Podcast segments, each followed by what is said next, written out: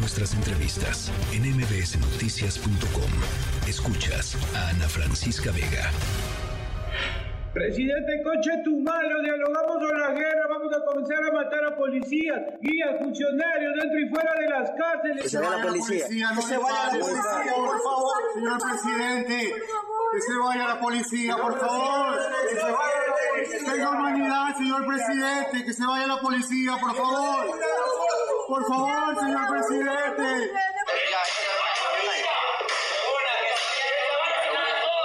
Que se vaya la policía. Que se vaya la policía.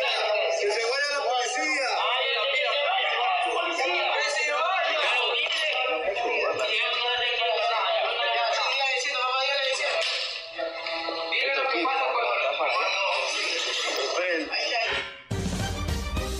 Bueno, pues eso es lo que está pasando en Ecuador. Hablábamos hace ratito de lo que la fuga del mayor criminal de ese país, de una cárcel en, en Guayaquil, allá en Ecuador, de Fito, eh, que es el líder de una banda criminal eh, que se le conoce como Los Choneros, que es una banda que mantiene vínculos con eh, el cártel de Sinaloa, el cártel de los hijos de El Chapo Guzmán.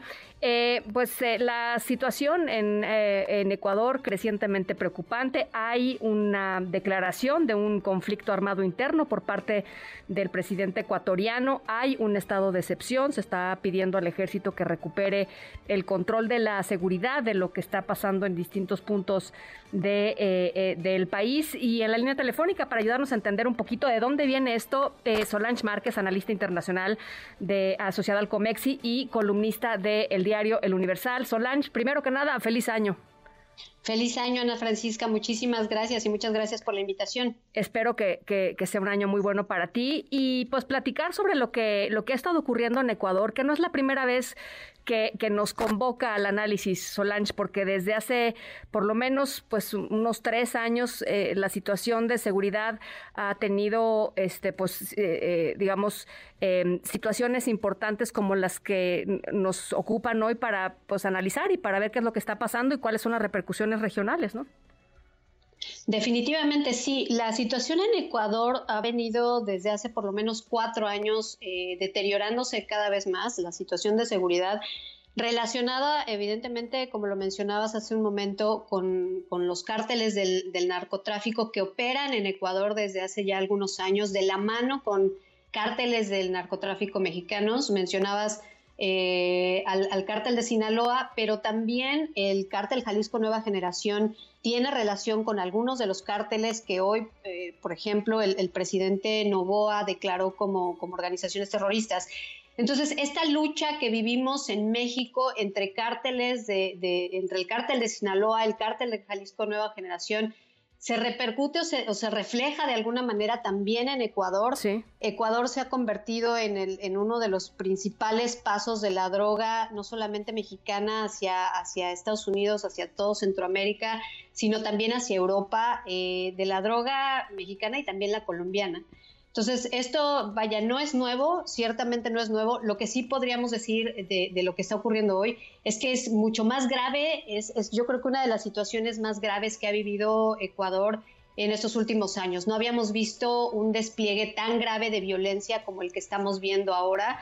No, con toda esta toma, incluso eh, algo que fue como muy, muy llamativo, pues eh, la toma del canal de televisión, sí, sí. pero bueno, hubo bombas en diversas ciudades, eh, policías asesinados, la toma este, de, de, de, varios centros penitenciarios que además están en las manos de estos mismos, eh, de estos mismos cárteles, ¿no? Ellos mismos controlan y hay un, un tema ahí de corrupción y de la toma del, del, narcotráfico, pues tiene cooptado a una parte del Poder Judicial, a las autoridades penitenciarias y bueno, eso les permite un gran control también en estos lugares. Eh, pone además pues un, eh, un digamos, eh, una preocupación en muchas personas de que lo que está pasando en Ecuador pudiera repetirse en otros países, eh, particularmente eh, en México. Es decir, yo entiendo que son contextos y situaciones y países muy, muy diferentes, con, con muy diversa eh, fortaleza institucional, en fin, claro que hay sus, sus asegúnes, pero pues hay esta preocupación de que, de que el crimen llegue a ocupar tantos espacios que termine pasando cosas así, ¿no? Sí, un poco, yo creo que ahí tiene mucho que ver la, situación en Ecuador. Hoy tenemos también que entenderla de, dónde venimos. Y, venimos de una situación eh, en la que el, el presidente anterior, Guillermo Lazo, enfrentaba ya una lucha directa con los, cárteles del, del, narcotráfico muy, muy acusada, pero además en la que él había empezado una militarización de, eh, del, poder del Estado para luchar contra, estos cárteles del narcotráfico, ¿no? Entonces, algo que, que, sí estamos viendo hoy es a un Daniel Novoa que originalmente en su campaña había hablado de propuestas un poco distintas, algunas de ellas incluso parecidas a las propuestas del presidente López Obrador en términos de atacar el tema del narcotráfico y evitar la, participación de los jóvenes en estos grupos delincuenciales a través de un, atacar la pobreza y darles mejores oportunidades de educación y demás.